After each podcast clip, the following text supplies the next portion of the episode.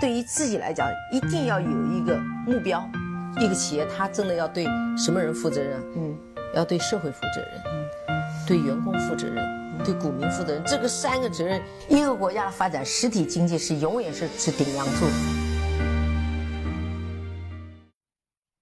各位好啊，给你一个真实生动的格力电器，我们给的比你要的多。随着后台的听众啊越来越多，后台给我留言以及在节目下面发表评论的朋友呢也越来越多。大概一周时间呢，积累了很多朋友发来的一些问题，包括一些建议和一些讨论的方向，我觉得特别好，感谢各位对我的信任啊。那咱们这期呢，还是按照我们的约定，还把各位的留言我们汇总一下，听到各位的真知灼见。首先来看，呃，荣幸之爱好微博，呃，这样的一个网友的提问，他说：“白老师你好啊，对格力有一个疑问，格力呢自主创新，呃，在智能制造、精密的模具等行业发力，貌似呢这些产品我们平时其实接触不到，体会不到这些产品对格力的盈利有太大的关系。”没有美的产品来的直接，比如说美的的小家电、洗衣机等等。我的疑问是，格力对智能制造或者是精密模具的投入，是否能够换来盈利的增长？说白了，就是能不能卖出钱来，是不是比美的更挣钱？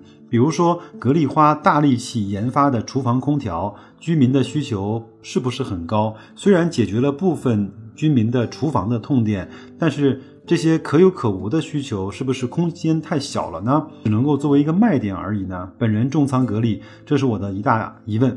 问题呢问的其实非常好，很多人在担心格力的这种多元化的时候呢，有类似于像这位朋友的焦虑或者是疑问。那我们先就着这个问题来说两句。第一个呢，它在智能制造、精密模具等方面，其实它不是和它本来的空调的主业在一个维度上面的发展。能明白吗？一个就是它的格力空调、小家电、厨房空调也好，洗衣机也好，冰箱也好，都是它的产成品以及制成品。这个呢，它通过前面很多年的积累，在生产工艺、生产流程、核心竞争力，包括嗯成本的控制、原材料的采购、人员的这种编制上面呢，已经获得了非常高的积累。这次它整个的往那个。智能制造啊，精密模具啊，包括机器人啊，这种去发展呢，嗯，包括精密机床啊这方面去发展呢，它更多的我的理解是它。比那个工业制成品再往上面的一个等级，等于说你在挖金矿，我不是在卖给你金子了，我是在卖给你挖金矿的铁锹，是吗？我不是在卖汽车了，我是在卖能够生产汽车的生产线。我已经不是在卖可乐了，我是在卖给你一条生产饮料和可乐的灌装线以及流程和工艺。这方面来说，呃，它其实是上升了一个等级，在。做这样的筹备和布局，它和刚才你讲的美的的家电产品呃品类丰富啊，包括呃型号众多啊，这个呢它是两个层次、两个维度的发展方向。我认为，呃，按照格力这样的稳扎稳打，先做后说，然后嗯走一步做一步说一步这样的方式呢，我认为它在未来的三五年这这方面的发展，应该是可以给它积累很多的核心的技术的。我们都知道，供应链越往上，它是越赚钱的。我们拿整个手机产业链来说，这个产业链里面最赚钱的显然是苹果公司嘛，对吧？然后再往下可能是富士康，再往下是零售，再往下是批发，是吗？这些这些层次，它赚的钱只能够在，因为每一个层面它都有一定的不可替代性。我们说苹果公司是不是平不可替代性最强的那个层层级？当然是吧。那富士康呢？现在来看，它有一定的不可替代性。那我相信英伟达呀，包括很多的能够生产手机的这些代工厂，通过一些准备，通过一些提升品质的生产线。的准备之后呢，它也可以来帮苹果来代工和制造苹果手机。所以说，在富士康这个层面，显然也是可以被替代的。那再往下面来看，批发和零售的环节，这些人当然是可以被替代的嘛，而且非常容易的被替代。所以，越往上面的供应链靠得越近，你的盈利能能力和定价权就更强。那我觉得，在空调这个竞争到非常激烈，从红海。呃，到了到了非常竞争激烈的这样的层面来看，格力都能获得一个相对不错的定价权跟净利的水平的话，那如果它能有机会再往上去走一个等级，甚至走两个等级，这样的话，它其实可以获得更好的盈利回报，只不过可能不是在这个月，也不是在今年，可能是在两三年，甚至是在三五年。所以像这样的公司，我们应该给他一些空间，让他去自由的发展，好吗？那就是这个问题啊。还有一位朋友呢，幺五九幺六六二三 TKO 的朋友，他说：“白老师啊，说一说宇通客车啊。宇通客车讲心里话，我我是非常喜欢这家公司的。呃，因为有于公和于私的关系吧。第一个呢，我有同学在裕通工作，从一个行业内的人士呢，一般我们都知道，行业内的人士一般会说这个行业竞争是比较惨烈的，然后整体的经营环境是不好的。但是呢，我认识的裕通的。我的那帮朋友和同学呢，都说裕通是一家非常好的公司，让员工有归属感，生产线包括整个的研发能力，还有对股东和股民负责的这种态度都是非常好的。那我自己呢，每次出去玩，到了景区，到了大街上，到一个陌生的城市。一个新到的城市，我都会看这个城市的公交车是不是宇通的，有多少旅游大巴是宇通的，有多少旅游大巴是金龙的，有多少是中通的，有多少是比亚迪的，有多少是安凯的，我都会去查。嗯，其实宇通这个公司在我的股票持仓里面是一个非常悠久历史的一只一只标的，但是呢，一直我都没有特别的重仓它。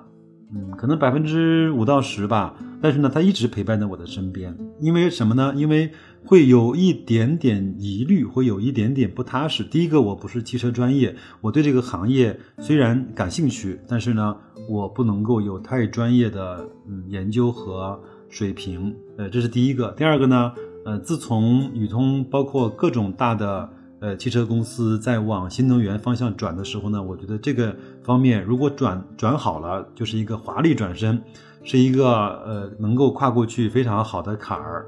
呃，如果转不好呢，就会很讨厌。我们都知道，国家在这个行业在前几年有巨额的补贴，呃，那从一八年开始呢，补补贴开始退坡。那我们今天正好，我录制节目的今天是二零一八年的十月二十八号。呃，宇通呢是发布了它整个三季度的报表，是吧？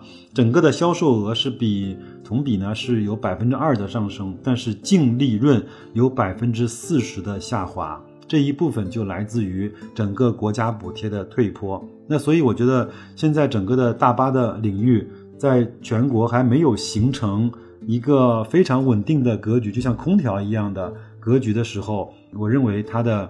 发展还是可能会有变化，还是会有波动的。而且，比亚迪作为一个呃技术那么领先的一个公司，整个的净利润也是下滑的非常的厉害。当然，银龙现在虽然被格力所加持，被董明珠所加持，呃，那也一样有这样那样的各种问题。然后我自己为了更多的去了解宇通客车呢，我还专门大概有一两年的时间，都是订阅他们官方好几个的。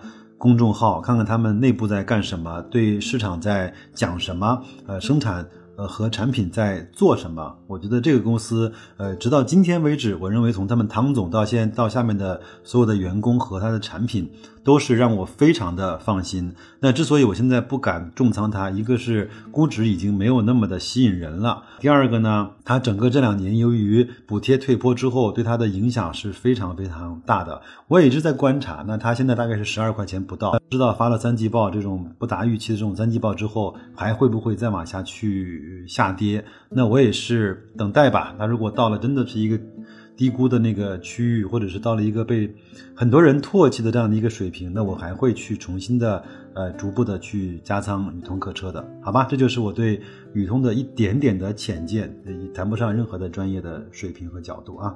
第二个呢，就是呃这个网名太长了，这个我不念了。他说白老师，我请教一个问题啊，目前我只有格力一只股票。想在上海市场就是沪市啊再配一只，但是呢实在选不出和格力一样的。目前来看，福耀啊、白云山啊、招商银行都还不错。请问白老师有什么好的建议啊？那如果你选不出和格力一样的，说明格力呢现在确实还是比较优秀的啊。那福耀、白云山、招行这些都是，包括平安也在沪市啊，都是非常好的标的，但是。我给他的回复呢，只有一句话，我说这个我不能告诉你，因为我不能够对你的投资负责。那请问你对福耀、白云山和招商银行这三个公司，哪个它的生意你最看得懂，它的财报你研究的最多，哪个它的它的公司你最了解？如果你能做到和格力一样的了解，那你就可以去配置它。那如果做不到这个，你这个时候配置，那更多的是拍脑壳，对吧？再来看啊，顽皮小站啊，他说白老师最近你的更新很勤快啊，听到你的声音就高兴。我这个实在是有点不好意思，我的声音确实有点对不起各位观众啊啊，那个典型的男中音啊，也不够清亮，也不够呃愉悦哈。这段时间呢，呃，因为工作相对还比较稳定，有几天会出差。那出差的之后呢，到了酒店没什么事儿呢，我就看一些资料，写点东西，包括用随身带的录音笔呢去录一录音。那上传的可能会多了一些。那反正讲得好，大家伙大家伙就听吧；讲得不好，大家伙就批评吧，好吧？还有呢，酸汤小丸子呢，他说听了格力发布了那个太阳式空调那期节目呢，作为格力的新晋股东，很为格力持续创新的研发能力感到自豪。但是有一个小小的问题想跟您探讨。他说我呢小时候生活在北方，对供暖有着比较深刻的印象。但是目前北方供暖的趋势呢是用集中的供热网来逐渐取代小的污染比较大的锅炉，从整体上提供热效率，提高热效率。目前北方的冬天最大的困扰呢不是供暖问题，而是污染问题。从我的主观来看，我这个地区冬季污染主要有两个原因，第一个是燃煤的供暖，第二个呢是焚烧秸秆。后面还讲了一些他以前看到的焚烧秸秆的巨大的、比较壮观的景象啊。他说：“我认为，所以在北方呢，格力能够帮助那些大型的热电公司提供解决污染的问题，是一个更有效的问题。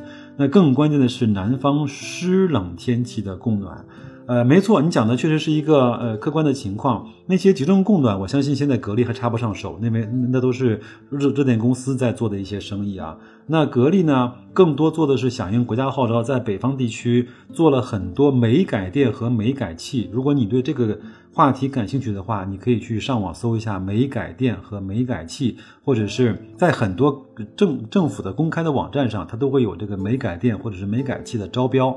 我也曾经上去看过，包括格力中标的、海尔中标的、奥克斯中标的、格力、美的中标的，嗯，那我都看得到。也有一些麦克维尔像这样的中标的一些标单。呃，这个呢，其实是很多在北方。现在来看，没有办法享受那个城市里面的集中供暖，就生活在那个郊县啊，或者是农村的这些呃老百姓，应该所去面临的一个很直观的问题。那我相信这次格力发布这个的产品，更多的是为了迎合或者是解决这方面政府的痛点和老百姓具体的需求的。那么像您所讲的，在南方湿冷的问题，呃，其实用不到格力发布的这款空调，我们一般的空调就可以解决。呃，另外呢，在南方更多普遍的是用用地暖来去解决冬天的制热问题。格力其实在这个方面已经有了比较多的产品线选择和比较足的技术的储备啊。还有再接着往下看，迪哥幺零二四他说，白老师最近对国家面喊话利好消息层出不穷，你是怎么看的？是慢牛信号的开始吗？还是短期稳定市场的举措呢？这个是不是慢牛，我真的不知道，因为谁也没有办法来预测市场，没有办法来预测股指的走势啊。那我只是想说一个什么事儿呢？呃，如果一个相对比较成熟的投资者，他都知道，呃，有如果你面临一个底的话呢，有三个底啊，一个呢叫政策底。在这个我们都知道啊，国家在什么点位就会出来讲话，就会出来去提振人心，就会出来去安抚老百姓啊，安抚安抚股民。第二个呢叫市场底，对吗？就是市场呢真正什么时候跌到底了，它会自然会有一个止跌啊。比如说估值已经到了很低了，那很多人、很多指数、很多公司，它的市盈率啊、市净率啊，包括增长率啊，都已经回到了历史的低位啊，这叫市场底。第三个呢，最重要的就是什么呢？就是情绪底。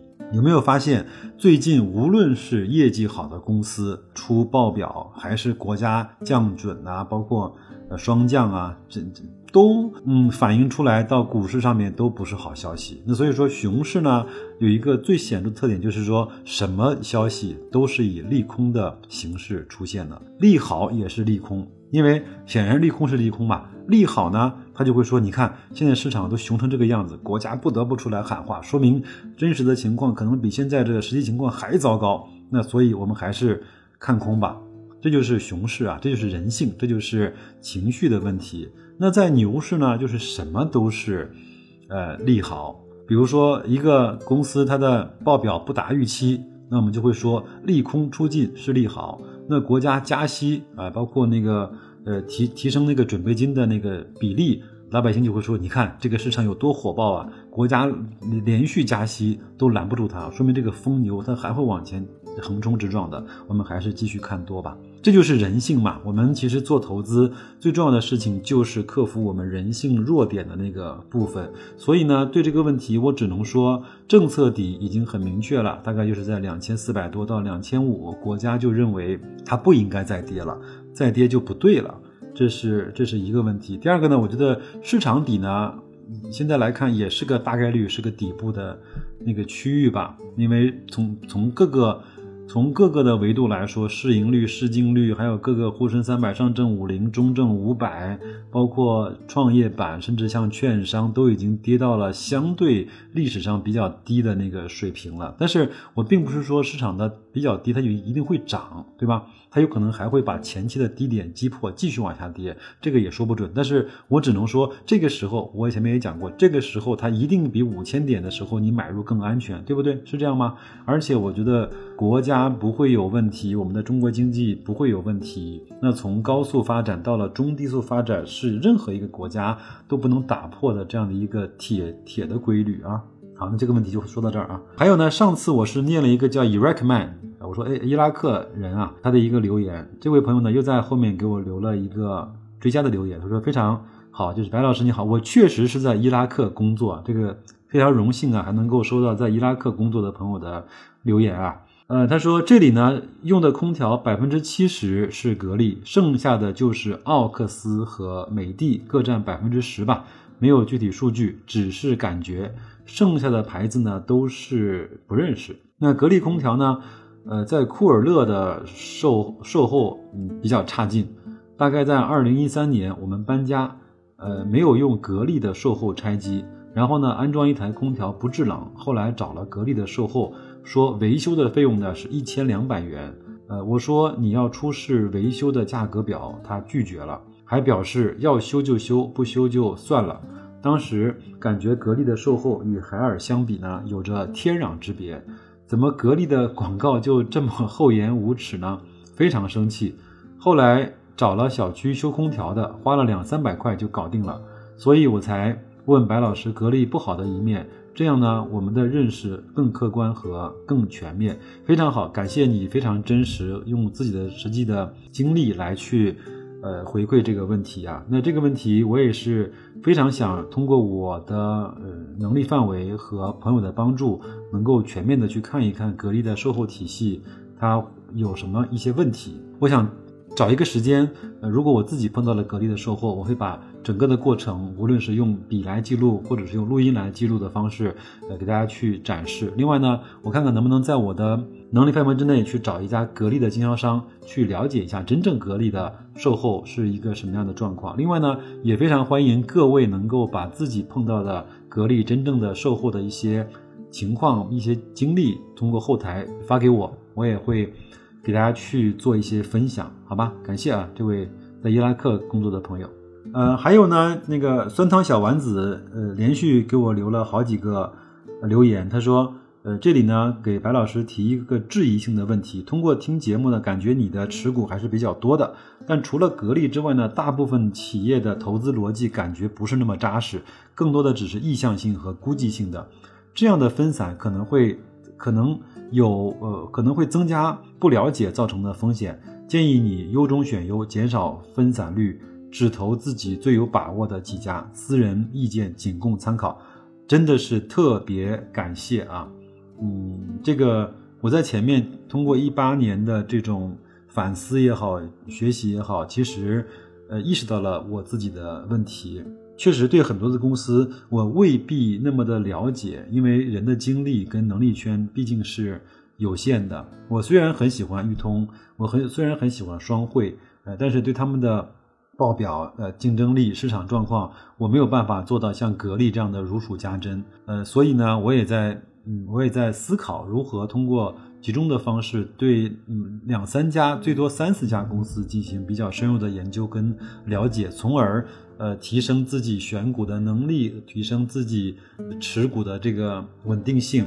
这个我会一直在考虑，一直在做修正，好吗？感谢啊，这位朋友酸汤小丸子啊。还有啊，他还有条留言是说，之前听过一期白老师关于农村市场空调占有率有很大提升空间的节目，我一直对这个对这个呢没有什么直观的感觉。今天老家来了一个亲戚，通过询问呢，他说现在啊，在村子里面有百分之七十到八十的老百姓已经装了空调，这真是给给了我很大的震惊。而且很多人也都用上了抽油烟机，生活的方式逐渐的城市化。这也是第一次在生活中体会到关于家电在农村地区的渗透率。看来投资还需要对生活充满好奇心和观察力。确实是，我也在准备一期节目，就是我这个周末在逛超市的时候，我发现超市里面有很多的上市公司，其实非常值得我们去了解。包括如果我们去研究一些指数基金的话，我们会发现消费和食品的的这个基金啊，是。连续这么多年以来出现大牛股最多的一个行业，所以在超市里面其实可以获得很多这些大牛股的真实的体验。那我也在准备，可能下一周吧，能够把节目能够录制完成，跟大家去呈现出来啊。还有陈林老朋友了，他说从微博的营销啊，看格力和方太的差距，格力呢更像是官宣，方太呢才是真正的营销。我举个例子啊。买蒸箱、烤箱、洗碗机，我只是在方太的微博底下留了一个言，新品什么时候出？结果呢，马上就有人私信给我了，给我了一系列的介绍，还让我参加线下的烘焙的思想课，生意呢就这么愉快和轻松的做成了。而格力从来不会，买了挂机还不知道怎么用语音，问了完全不回。这方面其实我是表示非常的同意的。格力呢？它更像是一个亭亭玉立的大家闺秀啊，它能够做到自身端庄典雅，但是呢，它有可能做不到风情万种，或者做不到八面玲珑。这方面，其实我想我在下一次去参加格力股东大会的时候，我可能会把这个问题当成一个问题提给他们的管理层，好吗？如果还有这方面的信息，也请呃后台回复给我，感谢啊，陈林。还有呢，迪哥啊，这个他说九月份啊，偶然发现了你的这个节目，一口气从头追到现在 两百期了啊，真的对我的投资理念和心态帮助特别大。我是六月份两千七百点的时候建的仓，当时为了分摊风险，所以分别买入了万科、格力、天士力还有福耀。后面听了你的节目，呃，觉得投资一家公司。深入的了解这家公司非常的重要。正好呢，最近到河南县城出差，走访的时候呢，就比较留意当地的家电市场。通过观察发现，格力和美的的线下渠道做得非常好，而且市场营销也做得非常不错。所以呢，我就更加坚定的持有格力，准备长线投资，逢低加仓。现在我的格力成本呢是百是三十八块，计划未来每跌百分之三就加仓百分之五。准备呢，嗯，近期买入证券 ETF 做中短期。昨天看到您之前大空头，对我的触动非常大。美国零八年跌成那样都可以迎来十年的大牛市，我坚信坚信中国的国运呢会更好的。呃，这个很感谢啊，对我的支持啊，一口气听到现在，而且也对我的推荐的电影也做了哎观看吧。我觉得确实是那个大空头，我也看了有三四遍了。每次看都对我的感触还是非常大的。只提一点供迪哥参考啊，就是每跌百分之三加仓百分之五，这个可能有一点点快，能不能把它改成每跌百分之五呃加跌百分之加仓百分之五，甚至我觉得可以把呃再拉长一点，每跌百分之十加仓百分之十，呃这个我觉得供你参考吧。我可能我觉得每跌百分之三可能波动和加仓的频率有点大啊。好，再来看一位朋友的留言啊，然后他说：“白老师你好，这个还是那个顽皮小站啊，呃，最近和粉丝的互动比较多，能感受到你的热情啊，点赞啊。认识白老师是一种幸运啊！你说过的很多话呢，我都用小本子来记录记录。比如说，人是不能够被教育的，只能够被激发。还有斯托克戴尔悖论，嗯，还有那篇人生的负债与资产，还有今天这篇让钱为你工作，我会时不时的拿出来听一听，更多的思考自己的未来。其实明白不重要，人只有真正去做了，才能够真正的去进步。没错，我非常认可，就是知易行难嘛。啊，我觉得更重要的是，你完全的知道跟你理解是更不容易的。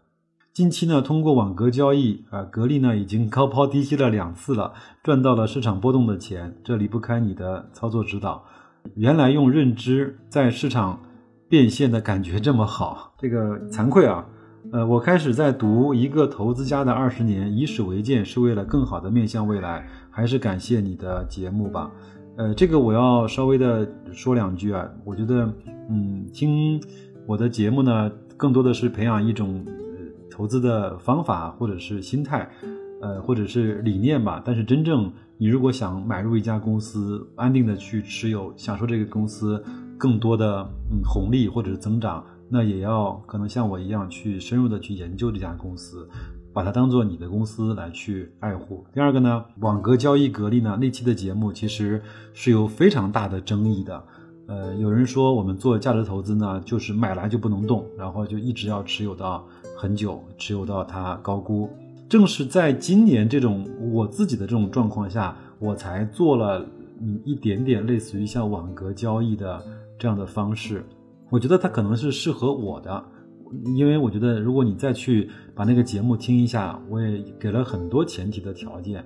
比如说，呃，你要持有至少一万股以上的格力，大概有个几十万的资产在格力，然后才可以去做网格的交易。因为你每次如果是做五百股的话，就是两万块钱，对吧？这样的话呢，你才会对网格交易和你的资产比例有一个合适的配比。然后你如果它真的是一直跌下去，你就当定投；呃，一直涨上去呢，你就网格的部分就赚钱。另外，你底仓的部分也能够赚到钱。因为我觉得我不是什么圣人，也不是什么大师，我一样会有很多中小散户，甚至是韭菜的那些，呃，人性的弱点。我也会忍不住看盘，忍不住操作。那既然忍不住，那就给自己立下来一些规矩，用规矩来去保证自己在忍不住的情况下，还能够获得相对还行、还过得去的收益吧。当然，可能五年之后看，现在这些所有的小动作都变得嗯不值一提，或者是。